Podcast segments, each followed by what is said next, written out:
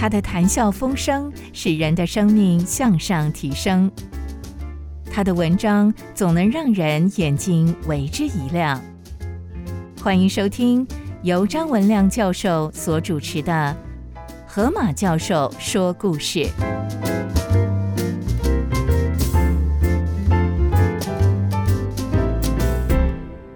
各位先生、各位女士，我是张文亮教授，或是你可以叫我河马教授。我今天要讲的故事是上帝的清道夫，也是诺贝尔奖医学奖的得主罗斯的故事。没有人知道历史上有多少人死于疟疾跟霍乱。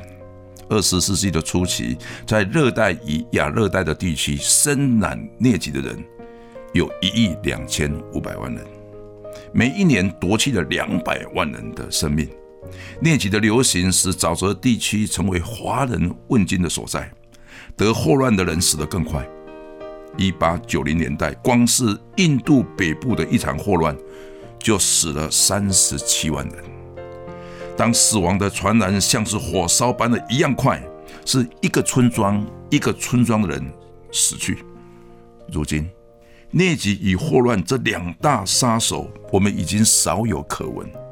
其实这完全归功于一个医生，叫做 Rose 医生，并且我们现在已经很少人知道，他当年去念医学系的目的完全是念错了，他以为医学系就是美术系。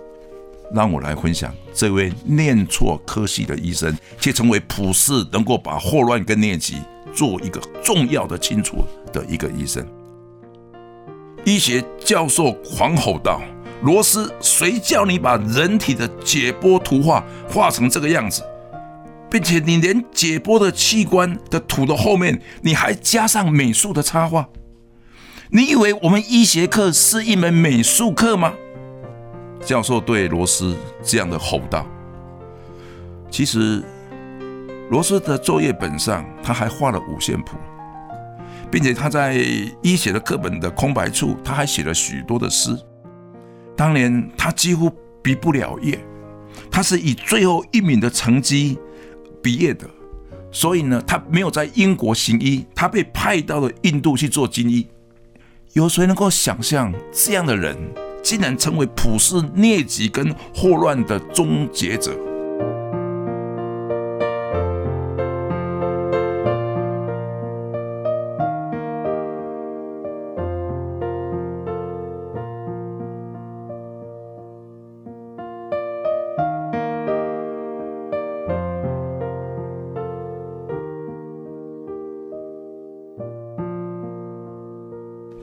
八五七年五月十三号，Ronald Ross 生于喜马拉雅山麓的阿尔穆拉要塞。他的父亲是阿尔穆拉要塞的司令官，多次与喜马拉雅山好战的郭尔克族征战。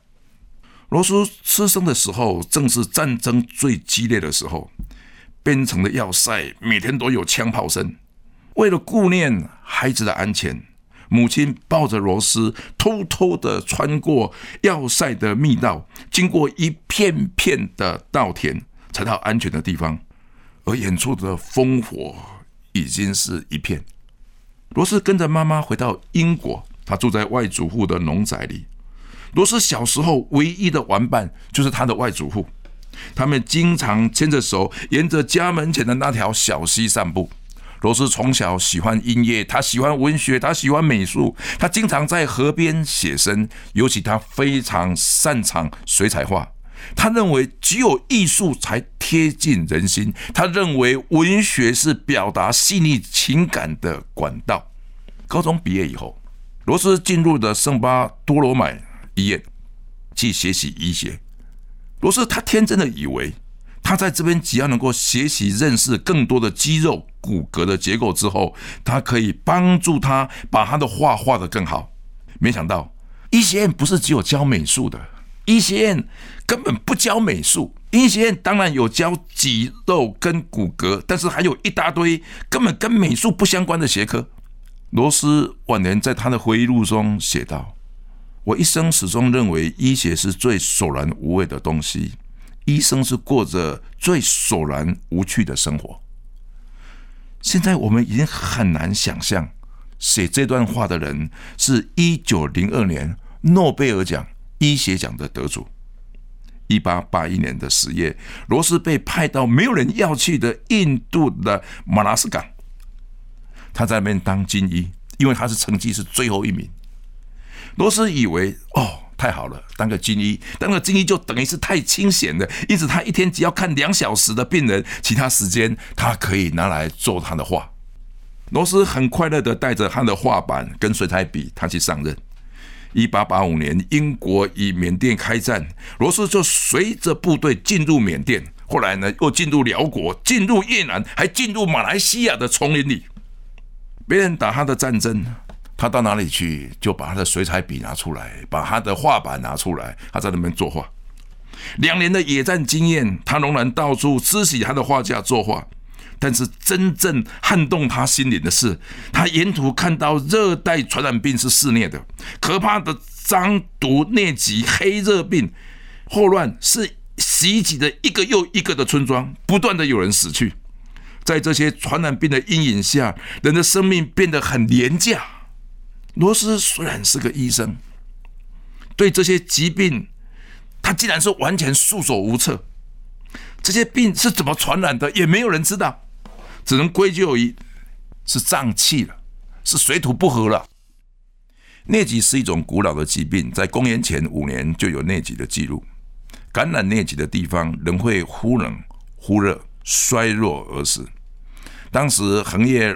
欧洲的罗马大军曾经远征到热带地区，他们其实并没有被打败。他们有天会折回，被认为打败，是因为他们是被疟疾打得弃甲而逃。许多热带地区流行的宗教仪式，都是为了赶走疟疾这个疾病。哦，这样的苦难，对于一个好的医生的心是一种深刻的折磨。罗斯。忐忑不安。有一天，罗斯写下一首诗：“你致命的访客，可怕的夺命者，有一天我会将你击败。虽然你的权力是传入远处乡村的哭嚎，是显在无知的祈福避祸的仪式上，但我知道，总有一个线索能够解开你狡猾的踪迹。”奄奄一息的孩子靠在母亲的腿上，生病的母亲随之也跟上了孩子死亡的脚步。我的心哀嚎啊！上帝啊，我到底在这里做什么？我还想成为一个文学家，想成为一个诗人，想成为一个高明的人吗？在旷野里传来了上帝的呼召。你愿意做我的清道夫吗？罗斯肯定的回复：“我愿意。”他这个回复是普世公共卫生进步的里程碑，也是击溃热带传染病的先声。战后，罗斯立刻回到英国，申请进入公共医学系，专攻细菌学。战争时期所留下来恐怖的景象，使这个医学界的逃兵突破了过去他一直不喜欢医学的心理障碍，而进入更深的研究的领域，以寻找解决问题的方法。他的努力，他的雄心壮志，深深的吸引了一个女孩子——布罗森小姐。一八八九年四月二十五日，他们结婚成为夫妇。当罗斯以优异的成绩毕业时，许多的医院争相聘请这位具有医学、公共卫生又具有临床经验的医师，可以到医院去担任医师的职责。罗斯一概拒绝，他的选择是回到印度藏历之区，从那里他要与可怕的疾病对决。这不是血气之勇的义气之争。而是他冷静思索以后，他所做的决定。一八八零年，法国的医生拉伯兰已经在内疾病人的身上发现有一个内疾的原虫，这是一种单细胞的原生动物，可以寄生在人体的血液与肝脏中。但是拉波兰还是不知道这个病原虫是怎么进入人体的。罗斯本来是以为可能是蟑螂，可能是印度蟑螂是成为疟疾的传染病的媒介，但是他在蟑螂的体内仔细的看，还是看不到疟疾的原虫。嗯，他又怀疑可能是蝙蝠，但是他在蝙蝠的体内也看不到疟疾的原虫，他认为是可能是水中的一种螺贝类，但是他在这个螺贝类的体内也看不到疟疾的原虫。哇，做了好多的实验。做了好多好多的观察，都找不到疟疾原虫，因此他写信给一八九四年热带医学之父 Patrick Mason，就是梅森医生。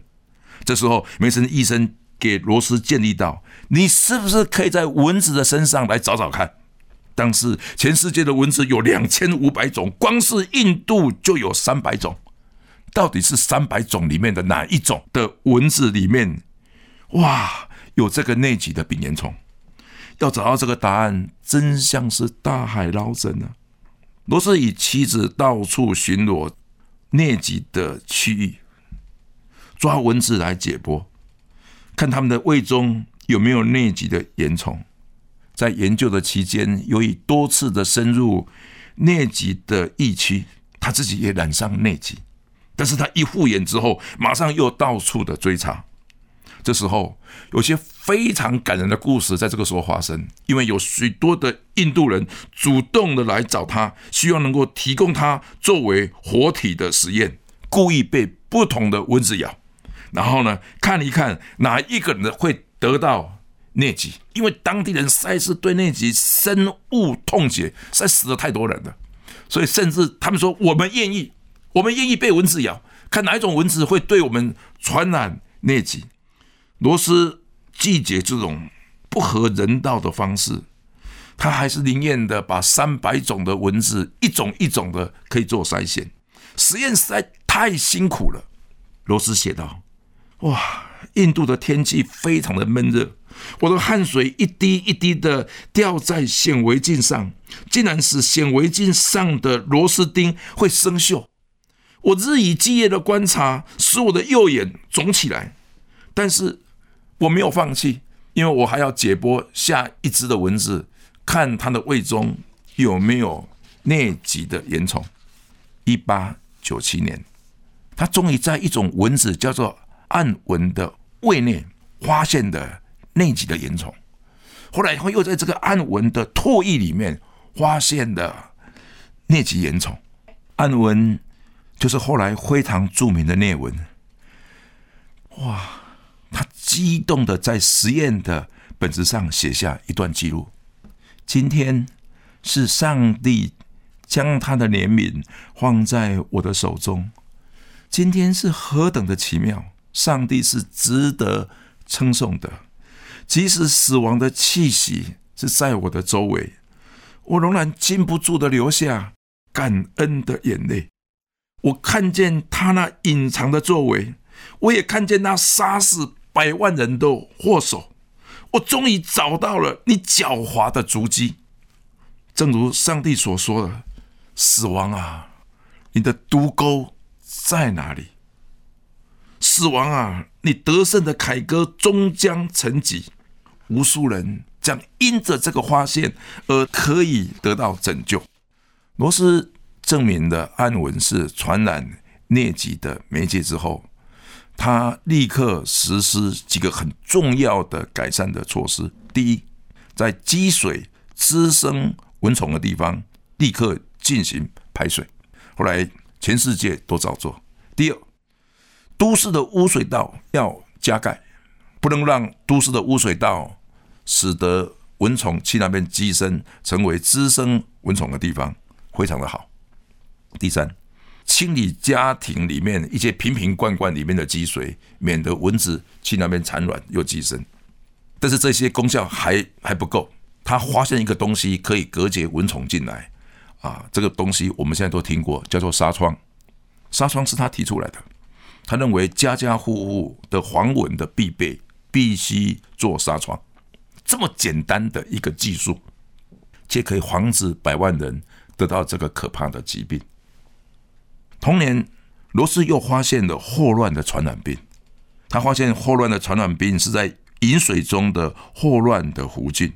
他提出来一个很重要的说法，很重要的科学的建议：水要煮沸才饮用，就不会得到霍乱。这么简单的知识，确实成为可以解开霍乱传染病的重要的方法。但是，当年罗斯提出来要装纱窗，要喝主会的开水，却被许多人反对。他解开了传染病之谜，却断绝了印度灵异鬼怪崇拜者的巨大的利刃。主会水又跟当地喜欢喝天然的圣水，或者是在圣河沐浴的习俗是相抵触的。所以，即使他的建议完全正确，却是被当地人所反对。罗斯不为所动。一八九五年，他发现黑热病的病原虫是由身长不到零点三公分的一种白磷的昆虫所传播的。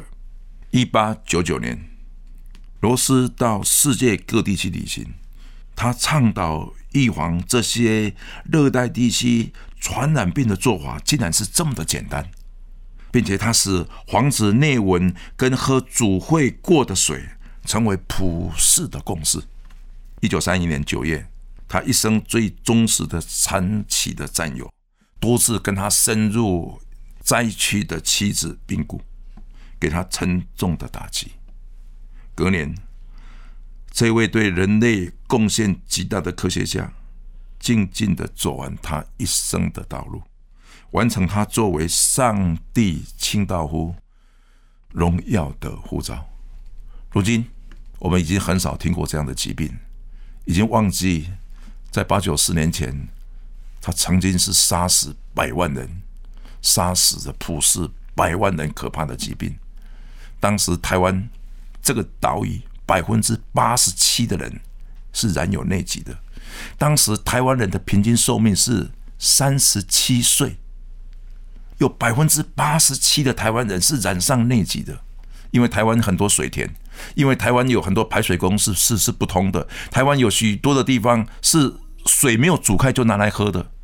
因着罗斯这样的发现，使得我们现在的疟疾、霍乱已经大大的减少，甚至已经就都快听不到有这样的疾病了。短短的几十年，因着一个人的发现，他愿意成为上帝荣耀的清道夫，而上帝的使用他，而帮助了整个的亚热带，帮助整个的热带，整个普世的百姓，他们的生命获得保障。不要忘了，其中这个人是到医学系去念美术的，是全班最后一个人，全班最后一名毕业的，是到人家都不去的地方，他去那边行医的。为什么呢？他以为去那边行医工作很轻松，一天到晚可以画图。没想到，上帝使用的一个人，竟然是在这种情况之下，而解决世界上重大的传染病。主耶稣，我感谢你，因为我们的道路有时候自己都看不清楚，我们不知道说过去有这么多的训练，是不是都是白费了？过去有这么多的装备，是不是最后也是用不上？或者是随着年纪啊慢慢的增长，年纪慢慢的啊使自己的身体越来越差，想说过去有这么多的装备是不是都是浪费？但是我在罗斯的身上看到上帝的装备永远是对，合适的人、合适的时间、合适的地点、合适的环境，成为重要的突破。多少的重大的疾病，既然是一个很不称职的人。他被上帝感动，而在留在一个关键的地方，而解开了那个问题，而成为普世的帮助。罗斯弟兄，诺贝尔奖第一个获得诺贝尔医学奖的人，留下了何等的榜样！一些很多困难的问题，只是一个很简单的步骤，突破就突破了。让我们认识公共医学的伟大，让我们认识。公共医学在热带的地区可以给人多少的帮助。公共医学的重要绝对不亚于医学。